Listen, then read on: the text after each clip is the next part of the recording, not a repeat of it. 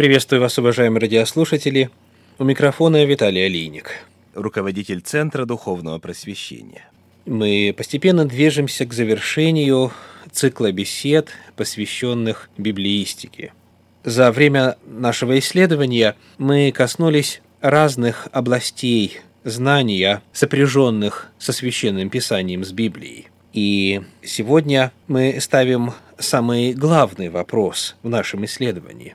Зная, что Библия удивительно хорошо сохранилась, что касается ее материала, зная, что она содержит точные исторические и археологические данные, зная, что задолго до открытия тех или иных законов в естествознании Библия уже имела эту информацию, зная о научной достоверности священного писания, о пророчествах, которые исполняются с удивительной точностью, зная все, что мы знаем теперь, пройдя этот путь исследования библиистики, зная главные принципы истолкования Библии, мы теперь задаем следующий вопрос. Какое место Библия призвана занять в мировоззрении, в жизни современного человека?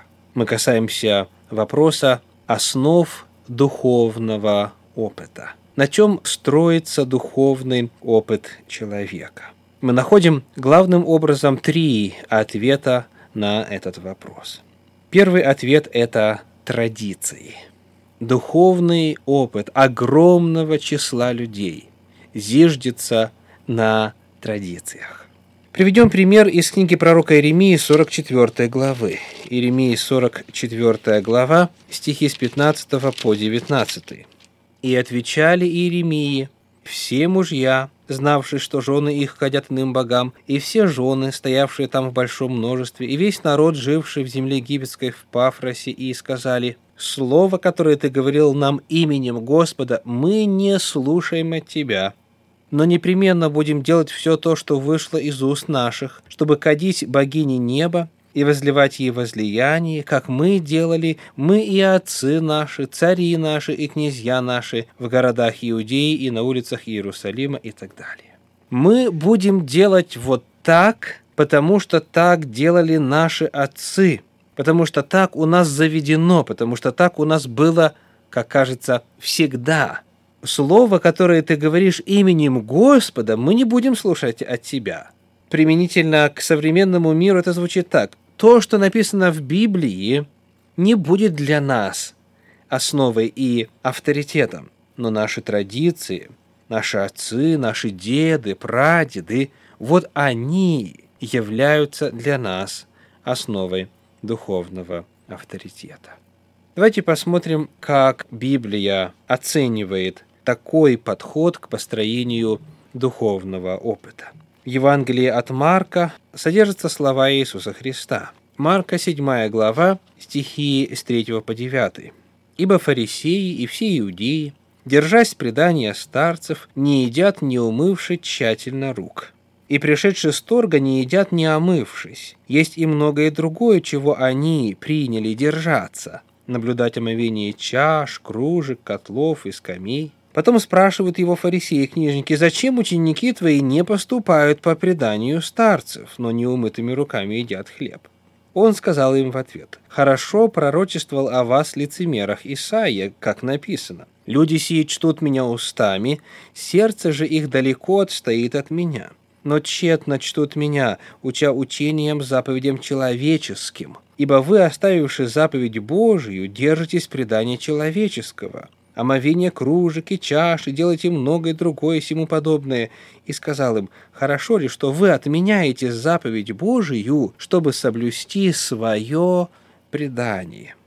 Итак, Иисус Христос крайне негативно относился к человеческим преданиям, пусть даже это предание старцев, пусть это даже предание известных и именитых и влиятельных людей, прошлого или настоящего, если эти предания противоречат Слову Божью. И он основывал свое мнение на словах пророка Исаии. Давайте посмотрим, что еще пророк Исаия говорил о преданиях. Книга пророка Исаии, 28 глава, 10 стих говорит так. Исаии 28, 10. «Ибо все заповедь на заповедь, заповедь на заповедь, правило на правило, правило на правило, тут немного и там немного.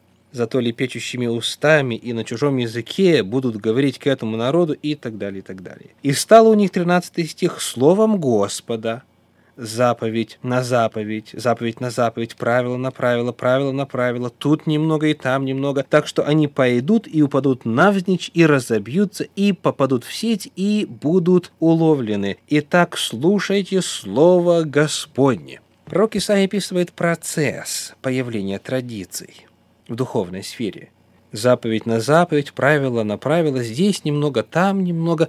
И в конечном итоге от Слова Божьего ничего не остается, но все погребено под завалами человеческих традиций. И потому пророк Исаия говорит, они пойдут, упадут навзничь, разобьются, попадут в сеть, будут уловлены. Божья оценка традиций – которые не совместимы с Библией, которые противоречат Слову Божию, выражено очень ясно, категорично и очень жестко. Бог не приемлет такие основания для духовного опыта. И неважно, какой великий сказал то или иное. Как говорит апостол Павел, и в именитых нет ничего особенного, потому что я не взираю на лице человека. Слово Божье – есть тот идеал, которому каждый может непосредственно и напрямую обращаться. И потому фактически перед каждым человеком стоит выбор. Или быть верным традициям в области духовного, или быть верным Слову Божию. В Евангелии от Иоанна в 12 главе, в 42 стихе представлен интересный пример. Иоанна 12 глава, 42 стих. Впрочем, и из начальников многие уверовали в Него, то есть во Христа. Но ради фарисеев не исповедовали, чтобы не быть отлученными от синагоги, ибо возлюбили больше славу человеческую, нежели славу Божью. Вот так часто и стоит вопрос. Я понимаю, что нужно по-другому. Я понимаю, что нужно что-то изменить в моем мировоззрении, в моем образе жизни. Я понимаю, что Библия говорит вот так-то и так-то. Но, но, мои друзья, мои родные, моя семья в первую очередь, близкие мне люди, они исключат меня из своего круга. Я боюсь быть отлученным от церкви и так далее. И вот здесь стоит выбор. Либо традиции моей семьи, моего народа, моего места, моей деноминации, моей церкви, моей религии и так далее, либо Слово Божие. Хорошо, когда традиции совпадают со Словом Божьим. Но те которые превышают Слово Божье и идут в разрез с ним, не могут и не должны быть источником духовного опыта. И человек стоит перед выбором, который указан еще в книге Иисуса Навина в 24 главе в 15 стихе. Иисус Навин, 24 глава, 15 стих. «Если же не угодно вам служить Господу, то изберите себе ныне, кому служить. Богам ли, которым служили отцы ваши, бывшие за рекою, или богам Амарии, в земле которых живете, а я и дом мой будем служить Господу. Есть разные традиции, у каждого народа свои, а я и дом мой будем служить Господу.